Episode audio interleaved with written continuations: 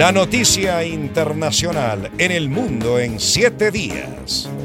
El expresidente de Chile, Sebastián Piñera, murió este martes 6 de febrero en un accidente de helicóptero sobre el lago Ranco, al sur del país. María Fernanda Utreras nos presenta ya los detalles. Chile le dio el último adiós al expresidente Sebastián Piñera, quien falleció en un accidente de helicóptero el pasado 6 de febrero.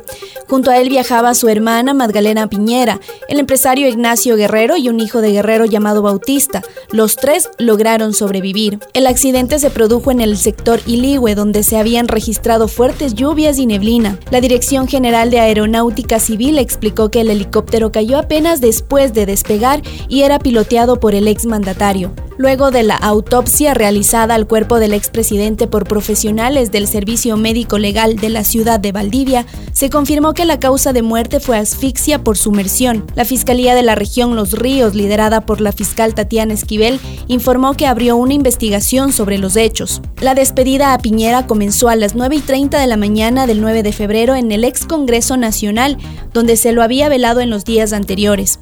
A la ceremonia asistió su familia, entre ellos su viuda, Cecilia Morel, el presidente Gabriel Boric y los exmandatarios Michelle Bachelet y Eduardo Frei, entre otros. Piñera, de 74 años, fue presidente de Chile en los periodos 2010-2014 y 2018-2022.